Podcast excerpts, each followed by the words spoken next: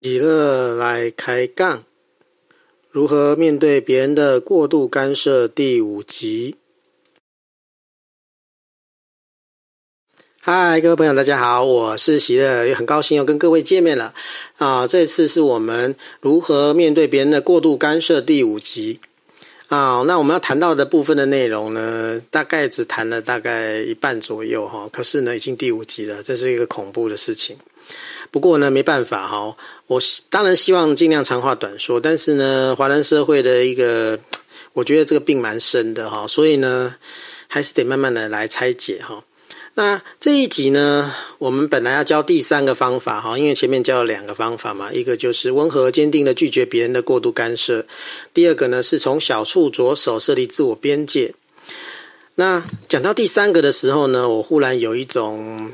觉得呢，我必须要澄清很多的概念哈，因为如果这个概念没有弄清楚的话，其实呢，我们教第三个方法是没有用的，因为你没有意识到他为什么要这样做啊。如果没有这个观念的话，做的话不，你做起来会觉得怪怪，然后其实你也不知道在干嘛。所以呢，我想呢，这一集呢，我们还是要回到一个观念的沟通上哈。那什么观念呢？哈？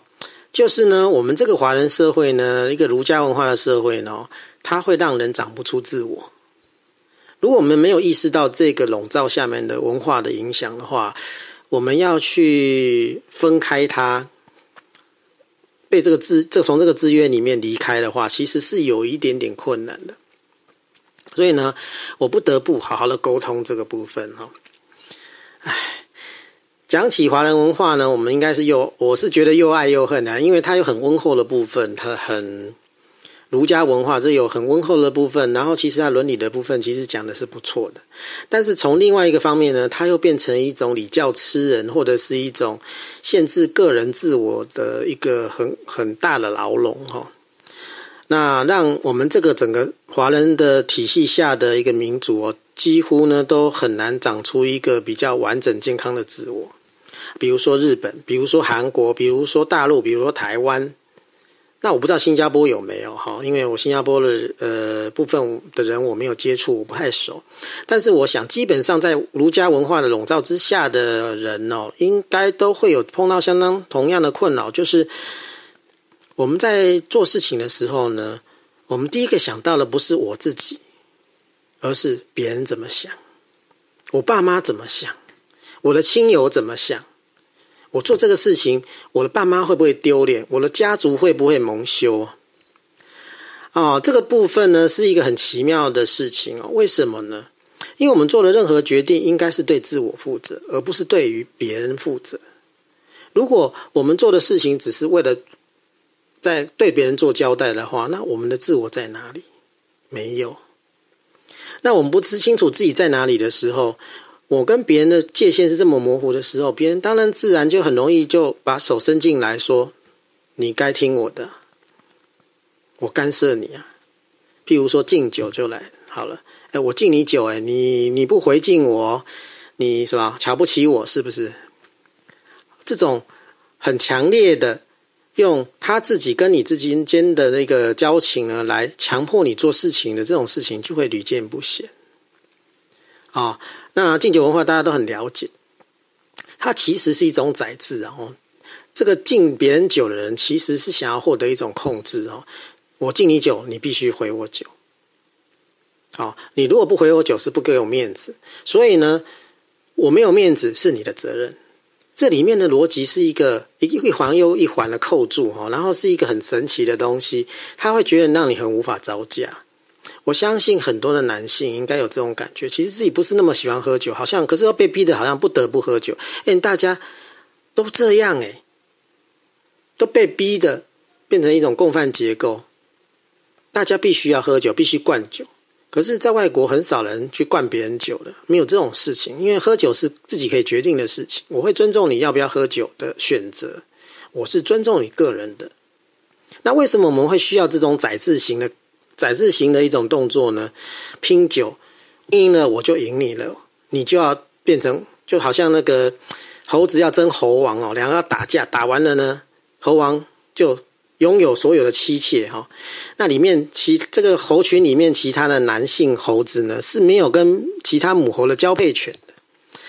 这种一种宰制的概念哈，就是所谓的共生绞杀，大家要群体生活，但是又只能听一个人的。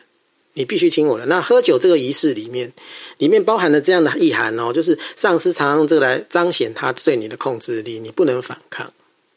那其实呢，这是非常不尊重个人选择的一种做法。可是呢，我们却习以为常。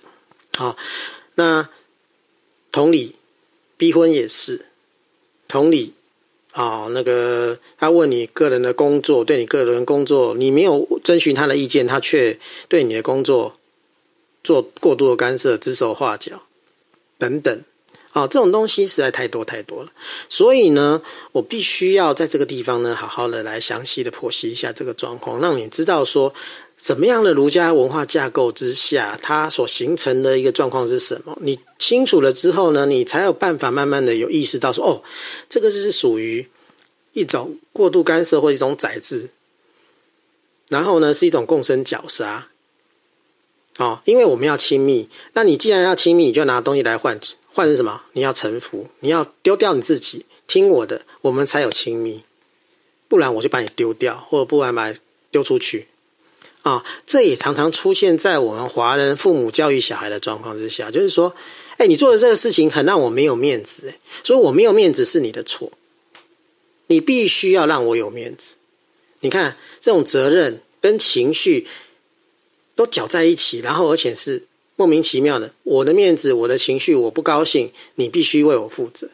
这个状况你不觉得很像小孩子吗？只有小孩子才会认为说：“哎呀，谁全世界都应该要顺从我，不顺从我就要哭，我就要闹。然后呢，你们都要为我负责。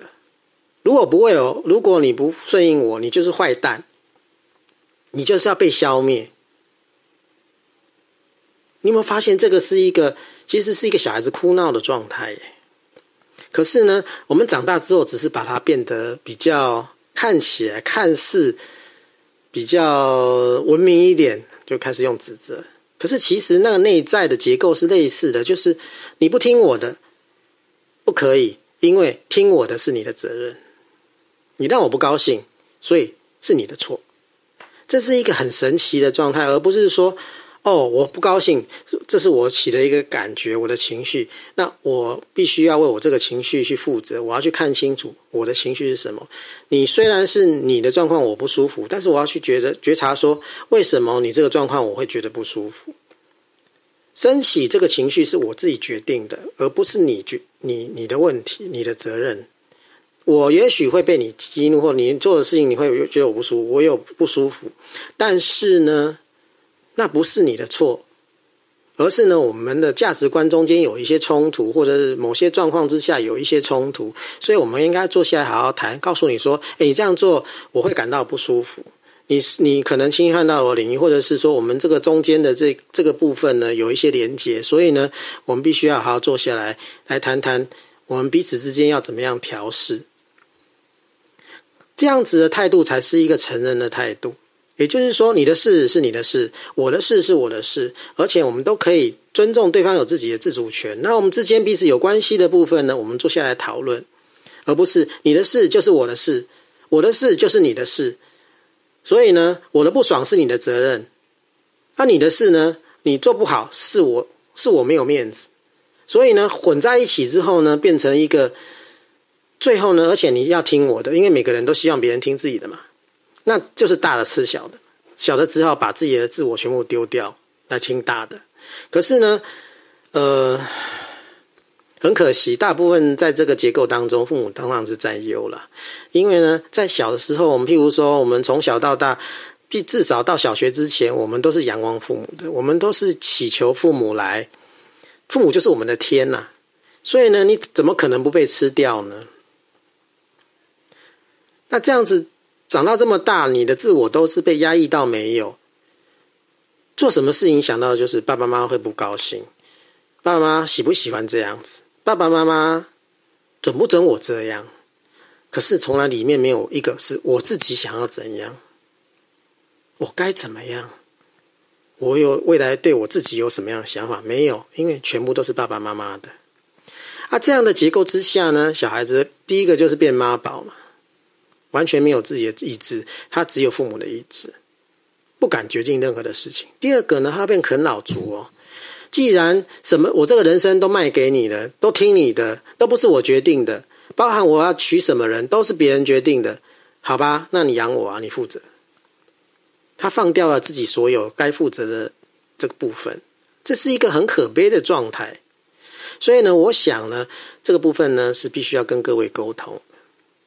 我们必须要从这个状态里面离开，不然的话呢，我们永远没有自己。要长大，要长出来，我们的自我要长出来，不然这个是一个很糟糕的状态。好了，时间有限，我们这次呢沟通到这个结束。那下一集呢，我们就会正式谈到呢第三个方法，就是情绪跟责任，我们怎么样做一个适当的切割。好，有意识的去切割，然后去厘清。因为开始的，我们可能厘不清，我们太习惯了。那我会教各位怎么样去做厘清这样的的一个方法，去怎么样去分开。好，因为很多东西我们太习惯，不知道它发生什么。好，那谢谢各位的观赏啊！如果各位呢觉得有兴趣与我们的频道的内容呢，欢迎订阅哈，订阅在我们的那个右下角这个圈圈啊，或者是呃按分享，或下面有个小铃铛哈，那上面有个分享的那个东西，按一下分享你给你所有的朋友哈。那呃。也希望呢，这个部分呢，对各位都有所帮助了哈。那谢谢各位观赏，谢谢。好，那谢谢各位观赏，谢谢。